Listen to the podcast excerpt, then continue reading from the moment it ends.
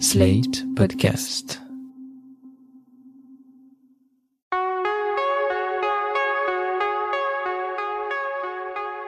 Je m'appelle Thomas Messias, je suis un homme blanc, cisgenre, hétérosexuel, et je suis chauve depuis le 12 juillet 2012.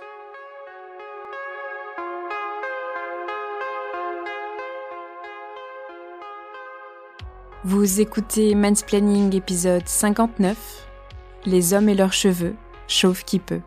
Un podcast slate.fr. Je n'avais pas 28 ans lorsque j'ai décidé de m'enfermer dans ma salle de bain avec une paire de ciseaux de cuisine et un rasoir à main.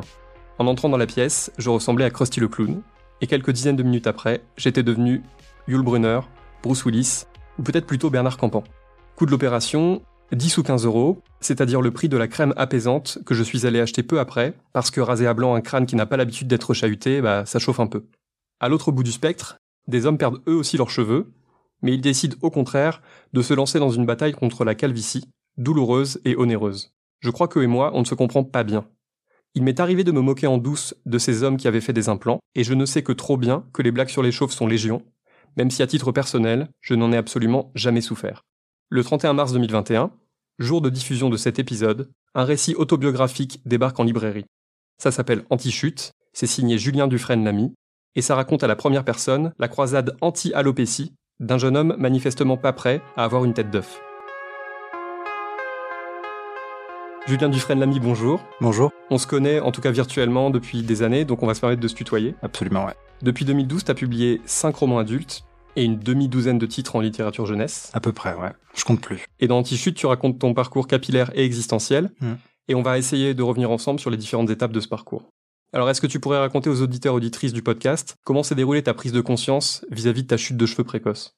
Alors, ça s'est passé de façon, comme tu dis, très précoce. Moi, j'avais 22, 23 ans. euh, je me préparais pour aller à la faculté le matin et, euh, en fait, par hasard, euh, en me regardant dans le miroir, comme on se regarde tant de fois dans le miroir, sans y penser, euh, voilà, sans y mettre beaucoup plus de volonté, je découvre une forme un peu clairsemée, euh, voilà, quelque chose d'un peu plus euh, disparate, d'un peu plus fragile, et euh, je me regarde de, plus près et je réalise que quelque chose est en train de, de, de, de se produire, que la chute est en train de se préparer, puisque j'ai pas découvert une tonsure euh, pas possible, mais j'ai découvert que euh, au niveau des golfs, au niveau de la, la zone dessus du crâne, que c'était peut-être le début de cette fameuse calvitie. Et alors, on te sent immédiatement catastrophé, comme si le fait de devenir dégarni ou même chauve à terme n'était absolument pas envisageable pour toi. À quoi ça tient, selon toi? Alors ça tient à beaucoup de choses, ça vient tirer pas mal de ficelles, mais la première stupeur, elle est due aussi euh, au fait que dans ma famille, personne n'est chauve, et que tous les hommes autour de moi sont chevelus, et que ça n'a jamais été un sujet de- de- de- de- d'inquiétude, de, préoccupation. Je me suis jamais imaginé dans la peau du, de l'homme chauve, et en voyant cette image, je me suis dit qu'en fait, j'allais ouvrir la voie à cette lignée d'hommes imberbes. Ça, ça a été compliqué, et puis tout de suite, ça, voilà, c'est comme un château de cartes qui s'effondre. euh, tout- toutes les autres thématiques en fait viennent euh, très vite s'installer en fait à l'intérieur de euh, l'acceptation de, la fin d'un visage juvénile, le- le- le- la confiance en soi, l'assurance, euh, et puis l'idée de virilité, de, voilà, puis l'idée de vieillissement que finalement perdre ses cheveux, c'est d'abord euh, comprendre que quand bien même je n'ai que 22 ans, je commence déjà à vieillir et je me rapproche déjà d'un d'un visage et d'une allure d'homme plus âgé et donc plus fragile. D'ailleurs, le livre, euh, si je me trompe pas, euh, c'est un livre que un projet que tu portes en toi depuis quelques années. Il y a eu des rebondissements dont on pourra peut-être pas parler, mais en tout cas, c'est un livre que tu portes en toi depuis longtemps. Comment il aurait été ce livre si tu l'avais écrit il y a 5 ans, 8 ans? C'est vrai que j'avais commencé une première version euh, quand j'étais justement en- dans la souffrance absolue de, cette découverte-là. J'avais 24-25 ans. J'avais envie d'en faire justement mon deuxième texte. J'avais déjà sorti un premier roman. Et puis pour plein de raisons extérieures, ça ne s'est pas fait. Et je crois que voilà, c'était un peu c'était dans, dans l'ordre des choses pour moi euh, parce que euh, je pense que j'étais trop dans l'affect et trop dans le, le- le- la violence symbolique et le rejet et, et le drama pour en faire une histoire avec aussi de la compréhension, du recul, de la distance. euh. Donc je suis plutôt content de- d'avoir finalement un peu postpone ce projet et, euh, et de l'avoir retrouvé un peu par hasard. euh. ça s'est fait vraiment très naturellement. Je, je prenais des verres avec une, une amie éditrice chez Flammarion et, euh, et je portais une casquette et elle m'a posé la question de pourquoi tu portes une casquette. Donc je lui raconte cette opération que j'ai faite en Turquie euh, quelques mois auparavant, au mois de juin. Et elle me dit mais en fait c'est un sujet super parce que quand tu en parles, on, comprend que au-delà du cheveu, tu parles beaucoup d'intimité, de construction, de de- d'identité masculine, de- du rapport au père, du rapport à la famille.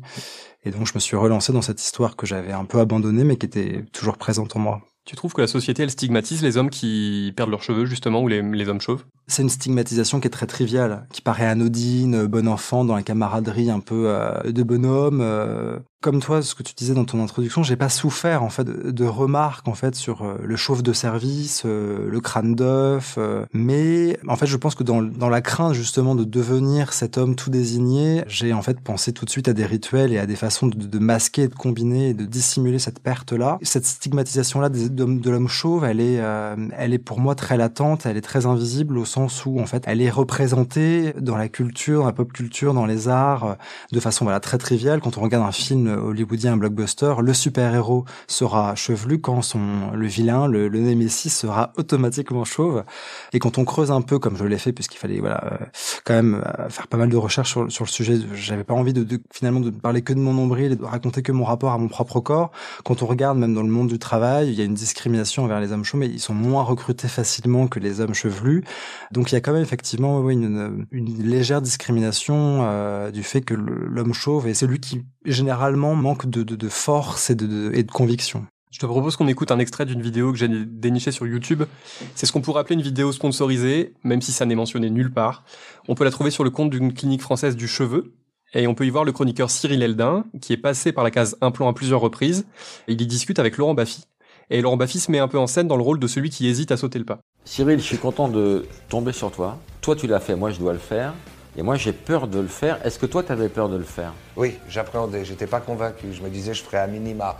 Et au final, euh, le résultat, il est là. Le problème, c'est que ça se voit pas du tout, quoi. Moi, je comprends pourquoi je l'ai pas fait avant. C'est que les techniques n'étaient pas au point. Ouais. Là où ils sont convaincants, c'est qu'ils implantent tout ce qui te retire ici, et ils le plantent juste à côté de, du cheveu que tu as, dans le sens pour respecter la, spirale le, la, spirale, le mouvement des cheveux et tout ça. Ce qui fait que ça a l'air hyper naturel, je fais n'importe quoi. Donc toi, tu me conseilles de le faire Ouais. Euh, je dis, moi, le but, c'est de ne pas faire euh, la pub chaussée au moine derrière, que, ça, que ça arrête de tomber, quoi. Ah, c'est une question d'âge. T'es plus vieux que moi. T'as quel âge? 45. 44. Ouais. Voilà. C'est quoi cette Elle passe pas du tout cette vanne, on n'y croit pas. Non, mais on rajoutera des rires. Ouais, on rajoutera des rires. Alors ce qui est assez ironique, c'est que ces deux types sont connus pour leur humour très centré sur la moquerie et le dénigrement. Laurent Baffy n'arrête pas d'attaquer le physique des gens, en particulier celui des femmes, alors qu'il semble sérieusement souffrir de sa calvitie galopante. C'est d'abord la preuve d'une absence totale d'empathie, ce qui est un truc dont on parle souvent dans le podcast, qui est quand même assez typique des hommes. Mais en fait, on voit que Baffy, il estime qu'on peut rire de tous les complexes, sauf du sien. Mais est-ce que ça serait pas également un peu révélateur du statut particulier du cheveu, en fait? Moi, ça a été un peu mon, obsession dans, le, l'écriture du livre, c'est de montrer à quel point le cheveu euh, est le révélateur de nos personnalités, de, de, notre état de santé, de de nos croyances, de nos appartenances religieuses, de, voilà, finalement un peu de tout ce que l'on est. Alors pour les femmes, le cheveu est toujours gage de, de beauté, de féminité, et c'est pourquoi on les tond et on les rase depuis des siècles quand elles sont censées avoir euh, passé une ligne, ou avoir commis une faute. Pour l'homme, euh, c'est encore plus délicat parce qu'on a encore dans cette idée de euh, et c'est encore une fois injustement attribué aux femmes de, euh, c'est ce que dit d'ailleurs Laurent Baffy dans la vidéo, de j'hésite à faire une chirurgie esthétique parce qu'en fait ce qu'il ne dit pas c'est que pour lui, euh, ce recours superficiel à la chirurgie, c'est l'apanage injuste un peu des femmes. Et finalement quand il oublie un peu de son discours, euh, effectivement toujours un peu à l'attaque des identités de, l'autre, il se dit que voilà lui c'est son propre complexe, mais que voilà imaginer un recours en chirurgie, ça, et c'est aussi mon cas donc je, je comprends en fait l'idée de doute et de, on imagine effectivement le, le, le la sphère du milieu esthétique, cosmétique, euh, réservé aux autres, euh, aux artificiels, aux superficiels, euh, et injustement aux femmes, quand finalement, moi, je trouve que ça chouette en fait justement et c'est pour ça que j'ai eu envie d'écrire un livre dessus de montrer qu'en fait les hommes aussi et heureusement sont évidemment victimes de, complexes d'obsessions intérieures d'une forme de, de, vulnérabilité de fragilité. C'est chouette de montrer aujourd'hui que que c'est quelque chose de pas genré en fait pour en revenir au livre, dans la deuxième partie, tu racontes comment tu as décidé d'aller te faire opérer dans une clinique turque après avoir un peu euh, sondé les différentes possibilités. Est-ce que tu peux euh, nous raconter euh, comment s'est fait ce choix-là et quelles ont été les grandes étapes de ce périple? Moi, pendant très longtemps, je j'ai pas du tout envisagé l'idée de, recourir à une, chirurgie parce que j'imaginais ça euh, trop coûteux, trop risqué. Ce que disent les deux animateurs dans la vidéo, euh, on, a des images comme ça de techniques complètement euh, un peu barbares, de bandelettes de cheveux qu'on vient coller comme ça sur le dessus du crâne de façon complètement arbitraire. Donc pendant de longues années, j'étais persuadé juste que j'étais uniquement capable de, dissimuler ma calvitie en, en, en plaquant un peu mes cheveux sur le dessus du crâne, ce qu'on appelle au Japon la coiffure code barre que de nombreux euh, hommes politiques, par exemple, euh, font euh, à différents degrés. Même quand on regarde le discours de Macron du moment de son élection à aujourd'hui, on voit que ses golfs sont complètement dégarnis. Et en fait, ce, ce toc un peu touchant de placer et de plaquer en fait sa mèche de côté sur le dessus, alors que c'est pas du tout naturel et qu'en fait ça vient comme ça un peu se mettre dans, dans le chemin. Et puis tout à coup, c'est vrai que ça s'est fait comme un déclic. Enfin, c'était une forme d'urgence. J'étais en vacances et j'ai écouté un, un, podcast de France Culture sur justement l'idée de de la chute de cheveux. J'avais pas du tout envie d'écouter ce podcast parce que j'avais, ça faisait des années en fait que je passais mon temps euh, le soir à écumer les témoignages d'hommes euh, touchés par la perte. Euh. et puis j'ai écouté ce podcast et en fait à partir de ce podcast-là, j'étais en train de faire du sport dans une salle de sport et en fait dans le podcast, un homme parlait de son expérience, il adorait faire du sport et un jour il a entendu dans cette salle de sport, va récupérer je ne sais quel matériel, c'est à côté du chauve. Et en fait cet homme a entendu cette conversation et en fait, ça l'a complètement euh, démoli euh, intérieurement parce qu'en fait, il, était persuadé qu'il n'était pas, aux yeux du monde, le chauve de service, alors qu'en fait, il ne dupait personne. Et là, c'était comme une révélation. Je me suis dit, en fait, moi non plus, je ne dupe personne depuis des années. À partir de ce docu-là, je me suis dit, je vais, voilà, je vais faire moi aussi une opération. Et ça s'est fait vraiment crescendo. Ça a été une, une recherche du combattant. D'abord, je me suis intéressé aux cliniques françaises, mais le, voilà, le devis étant très élevé, je me suis finalement dit que j'allais peut-être aller voir du côté de... C'est cinq chiffres. Hein. Donc, j'ai regardé finalement euh, les cliniques en Turquie, puisque je, le pays euh, est l'Istanbul, la capitale vraiment de, du monde esthétique. Et j'y ai passé vraiment des soirs et des soirs jusqu'à trouver cette fameuse clinique qui s'appelle Eliter et en fait, je me suis dit pourquoi pas quand j'ai vu à quel point en fait les avis étaient euh, pas élogieux dans le sens où euh, c'est un super resto, c'est un super film, euh, pas ce genre de, construction marketing, mais quand je voyais à quel point dans les discours de, tous ces hommes qui, qui témoignaient de leur de leur expérience, à quel point ça avait été complètement fondateur pour eux, comme ça a été vraiment un game changer.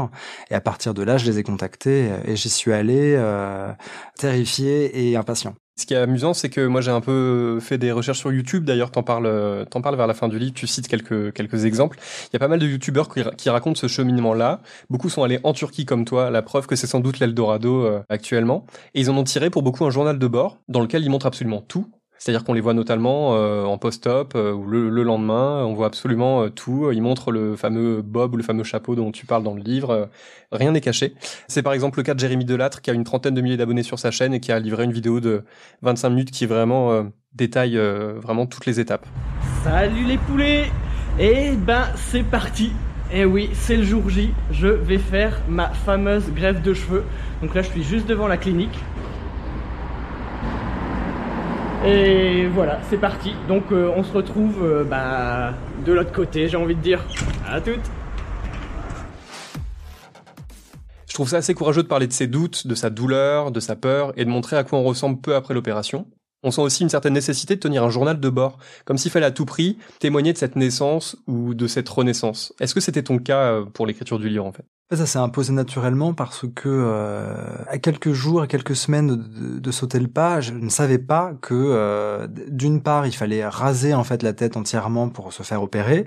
Ça a été pour moi le premier coup dur parce qu'en fait j'avais passé des années à camoufler et à refuser l'idée de la boule à zéro euh, et là on me l'imposait ou alors l'opération ne se faisait pas donc j'ai trouvé ça assez difficile à, à, accepter et à vivre et puis finalement quand ça s'est passé ça a été ça s'est passé très très facilement. Et ensuite, euh, j'imaginais bêtement que une fois l'opération faite, les cheveux allaient repousser euh, finalement quasiment tout de suite. Alors qu'en fait, il faut évidemment respecter le cycle du cheveu. Et en fait, quand un cheveu est implanté, enfin quand un greffon est implanté, il en fait il suit les, les cycles du cheveu, c'est-à-dire le premier cycle, le cycle télogène. En fait, le cheveu pousse un tout petit peu et retombe. Et en fait, pendant 3-4 mois, euh, tu es complètement chauve et tu dois attendre entre une année et une année et demie pour voir le résultat. Euh. Et en fait, cette attente-là, qui est progressive, puisque généralement, à partir du quatrième, cinquième mois de repousse, on gagne 10% de, densité capillaire. En fait, elle impose, elle impose par elle-même, en fait, cette idée de, de, de ralentissement, de, de, soi, de, de, patience comme ça. Et donc, c'est vrai que c'est un travail à faire intérieur, euh, presque de, silence, de méditation. Et finalement, ça correspondait parfaitement à, l'idée d'un journal de bord ou en tout cas d'une partie par étape où mois après mois je fais état de, de cette fameuse renaissance. Alors, il y a un autre youtubeur qui est également mannequin et coach sportif qui s'appelle Tristan, qui s'est lui aussi fait transplanter en Turquie. Alors Tristan, euh, si on regarde une de ses vidéos, on voit qu'il est un milliard de fois plus sculpté que moi, plus que je le serais jamais. Et alors, il explique un truc que je trouve très intéressant. Il explique pourquoi il a ressenti un besoin absolu de subir une transplantation. Et son argument, je trouve très intéressant parce que j'y avais vraiment jamais pensé. Parce que, en fait, je pars du principe que toutes les choses qui vous font chier dans la vie, s'il y a moyen de les corriger, s'il y a moyen de les améliorer, c'est quand même cool. Ah oui, c'est ça que je veux dire sur la chirurgie. J'ai pas de problème avec la chirurgie en soi. J'ai juste un problème, par exemple, avec les gens qui se font des, tu vois, les lipofillings, les liposuctions, les trucs pour enlever de la masse grasse, parce qu'à la base, je suis quand même coach. Et ça, en fait, pour moi, c'est un truc de feignant. C'est un peu comme se faire poser des prothèses euh, dans les fessiers, par exemple. À l'inverse des seins. Les fessiers, le gras, tu bosses, tu te mets sur le programme Beyond Fitness, tu manges bien, tu fais des efforts, tu as le résultat des efforts que tu as mis en place. Et c'est normal, et c'est la vie, c'est comme ça. C'est pareil pour gagner de l'argent pareil pour évoluer mentalement, physiquement, tout ce que tu veux.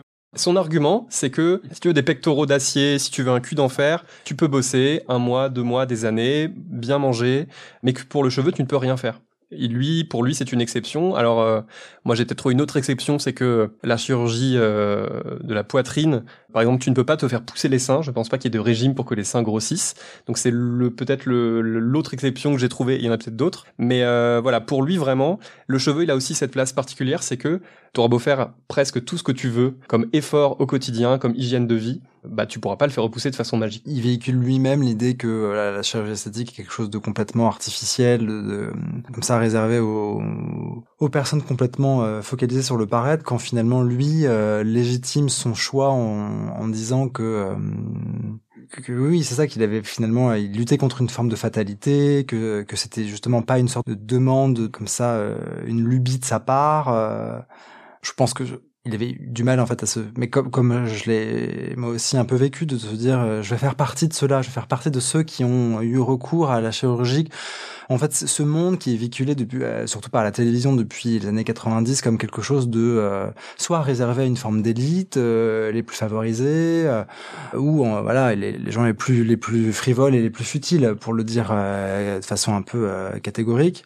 Peut-être qu'il a changé d'avis depuis, je sais pas. moi, en allant là, en, Turquie, j'ai rencontré une, une femme qui avait un problème de sourcils, j'ai rencontré des hommes qui avaient des problèmes de barbe, et puis même dans le dans, ces aéroports immenses, fait, tout le monde est venu faire du tourisme esthétique euh, tu vois, euh, des personnes d'origine asiatique euh, s'être refait les paupières. Et là encore, je pense pas que ce soit possible en faisant du crossfit ou en mangeant du, kiwi de, pallier ce problème-là. Moi, je trouve qu'au contraire, ça m'a permis de déconstruire en fait un peu mes, mes idées reçues sur toute cette sphère-là esthétique et de me dire en fait, c'est ce qu'il disait un peu au début de la vidéo, mais finalement, il a fait un peu une volte-face si tu t'investis d'un souci qui est un monde pour toi, euh, je trouve ça complètement louable et complètement beau et noble que de faire quelque chose. Alors dans le livre, on en a parlé, hein, tu tisses des liens entre ton chemin de vie et ton parcours du combattant capillaire. Euh, tu parles de, du lien avec ta mère, à propos de laquelle tu as écrit notamment dans ton premier livre. Tu parles des rapports aussi avec ton père et l'éloignement euh, déjà géographique, mais pas seulement. Et tu racontes aussi la transition entre tes cinq ans passés en couple avec une femme et ce moment où tu as acté le fait que tu préférais les garçons. En fait, c'était pas du tout une, comment dire un, attendu de ma part. Euh, lorsque j'ai commencé le livre, euh, je l'ai commencé au début du confinement l'année dernière. J'avais deux mois, deux trois mois pour l'écrire, et j'ai attendu une année en fait avant de l'écrire parce que j'avais j'avais signé mon contrat bien avant. Ça a été compliqué parce que c'était finalement la première fois que j'écrivais sur moi. J'ai écrit un livre effectivement un peu euh, inspiré de mon histoire de famille dans mon premier roman, mais finalement de livre en livre, je me suis de plus en plus éloigné en fait de ce que je connaissais, c'est-à-dire voilà mon, vécu, mon, mon, entourage, mon apprentissage. Donc là, c'était voilà un peu pour moi terrifiant de d'écrire euh, d'écrire sur moi. Et en fait, très vite, c'est imposé cette nécessité de bon, en fait, si je ne parle que de mes cheveux, de ils s'en vont à 22 ans, euh, je fais une greffe à 32 et je raconte euh, les premiers greffons qui sortent comme euh, les premiers bourgeons du printemps, ça va pas être très intéressant. Et puis ça, ça a été très cathartique, en fait, très thérapeutique de euh, d'associer finalement ma renaissance, enfin en tout cas déjà l'idée de la chute capillaire avec l'idée d'avoir vécu dans le mensonge pendant des années, de m'être menti à moi-même, d'avoir encore une fois essayé de, de, de, rentrer dans le rang et de plaire en fait, d'être, de, faire partie de ce monde blanc, dominant, hétéro, cisgenre, quand finalement ma tête me montrait que je vivais dans le mensonge et que ça se gâtait et que plus j'allais mentir et plus mes cheveux allaient tomber.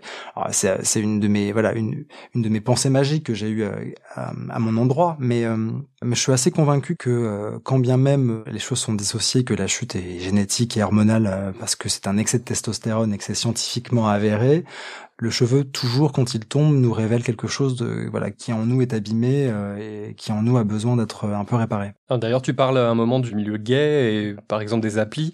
Tu racontes que tu es tombé des nues en constatant que bah, la bienveillance, peut-être la tolérance à laquelle tu t'attendais, était peut-être pas euh, aussi totale que ça. Et notamment, tu racontes que sur les applis, par exemple, je crois que c'est des applis que tu parles. Il y a plein d'hommes qui spécifient, entre autres choses, qui ne souhaitent pas euh, nouer de relation quelle qu'elle soit avec des chauves dans un milieu, euh, donc là en l'occurrence gay, dans un milieu en tout cas qui a été victime à un moment donné dans son apprentissage de vie d'une forme de rejet, d'une forme de comme ça de racisme, je pensais effectivement, à, j'espérais une meilleure, enfin une, plus jolie bienveillance et, et de voir en fait, euh, oui, cette idée de de, de, de mettre hein, comme ça au pinacle des, des phrases de présentation de, de sur des, des profils d'applications ou de sites de rencontres, en fait des idées très négatives de euh, pas de chauve, mais aussi pas de personnes grosses, pas de personnes efféminées et pas de personnes d'origine asiatique. C'est finalement un peu le, le, quatuor euh, un peu vénéré sur les, sur les, sur les réseaux homosexuels. Donc évidemment, moi j'en ai j'en ai pas fait les frais parce que j'ai jamais été chauve, mais je me sentais évidemment visé quand je voyais ce genre de, de, de phrases complètement euh, insultantes et ça m'a surtout montré que euh, combien même on évolue dans un enfin dans la dans, la communauté qui nous ressemble euh, de par nos identités, de par nos nos construits comme ça euh, sexuels. T'es dans une communauté qui te ressemble enfin, qui comprend finalement un peu le, la différence, comme si j'aime pas tellement le mot différence, mais et finalement, tu ne vois que des voilà que des termes très virilistes sur la masculinité, sur la sexualité, sur le paraître, euh, sur le, culte du muscle, du corps, euh, de la profession euh, privilégiée. Donc, je suis un peu tombé des nues. Vers la fin du livre, tu écris. Alors, en y repensant à présent, j'aimerais me convaincre que je n'ai pas fait une transplantation capillaire pour obéir à cette idéologie viriliste. J'aimerais, oui. J'aimerais me dire que j'ai rectifié le tir, que je me, voilà, que j'ai fait tout ça, j'ai eu cette expérience et je suis parti en Turquie et j'ai passé 10 heures sur une table d'opération euh, pour moi et pour moi seul, mais j'en suis pas totalement convaincu puisque euh, on est tous imbibés de euh, des représentations et des attendus de, de comment on doit être depuis qu'on est enfant, enfin d'être un garçon, d'être euh, voilà, d'être euh, soit chevelu, soit courageux, soit euh, dans le sport, soit voilà. Et finalement tous ces construits identitaires, culturels qui nous imbibent, qui nous investissent, moi ça me fait penser que c'est chouette de les déconstruire et de, de s'en séparer, mais mais il reste toujours un peu présent quelque part, toujours. Alors dernière question de la part d'un chauve qui vit extrêmement bien sa chauvitude, c'est donc, euh, je précise parce que donc je suis prêt à tout entendre. Quand tu croises un chauve dans la rue par exemple, quelles sont les pensées qui te viennent? Est-ce que il y a une part d'envie euh, en voyant ces gens qui ont l'air d'assumer pleinement? Est-ce que c'est plutôt une sorte de mépris, même si le mot est peut-être fort? Ton ressenti quand tu croises des personnes euh, qui sont clairement chauves? Alors j'ai changé de regard en fait, c'est-à-dire que lorsque je vivais ces années de, de chute progressive euh, et que je voyais un homme dégarni euh, dans le même cas que moi ou un homme chauve dans le métro, dans la rue, j'éprouvais une forme d'empathie, de compassion et, et j'étais presque heureux en fait de voir que j'étais pas seul et de voir que voilà le, le, cheveu qui tombe n'est pas ma seule et unique vérité, mon seul monde. Et aujourd'hui, maintenant que j'ai fait une greffe et que je j'ai l'impression de voilà de ne plus passer pour le chauve de service, eh bien en fait je pense que j'ai la même, j'ai le même pris en fait que la plupart des gens, c'est-à-dire que je n'en fais pas cas. Euh, je vois un chauve dans la rue, euh, je ne me dis pas euh, soit ni le pauvre, ni courage, ni viens, je t'invite à boire un café chez moi pour qu'on en parle. C'était vraiment un problème intérieur pour moi. C'était vraiment quelque chose qui finalement n'était finalement presque plus physique et qui n'était plus finalement sur le dessus de ma tête quand on voit, et je pense que c'est la plupart des gens, quand les gens pas concernés, quand on voit un chauve dans la rue, finalement on ne voit quasiment pas le fait qu'il ait pas de cheveux. Ça fait partie en fait d'une silhouette générale et et c'est plutôt ok. Eh bien, Julien Dufresne-Lamy, merci beaucoup. Je rappelle que ton livre Anti-chute est dès à présent disponible dans toutes les bonnes librairies et qu'il est édité par Flammarion. Merci beaucoup. Voilà, c'était l'épisode 59 de Mansplaining, un podcast de Thomas Messias, produit et réalisé par Slate.fr sous la direction de Christophe Caron et Benjamin Ours, avec Aurélie Rodriguez. Si vous avez aimé ce podcast, n'hésitez pas à le dire en nous couvrant d'étoiles partout où vous le pouvez, 5 de préférence, et en en parlant le plus possible autour de vous. Toutes vos remarques et vos questions sont les bienvenues à l'adresse suivante mansplaining@slate.fr. Vous pouvez aussi me contacter via Twitter ou Instagram, mes messages privés sont toujours ouverts. Toutes les références aux articles, œuvres, vidéos citées se trouvent dans la description de ce podcast. Je vous envoie plein de courage et à dans 15 jours.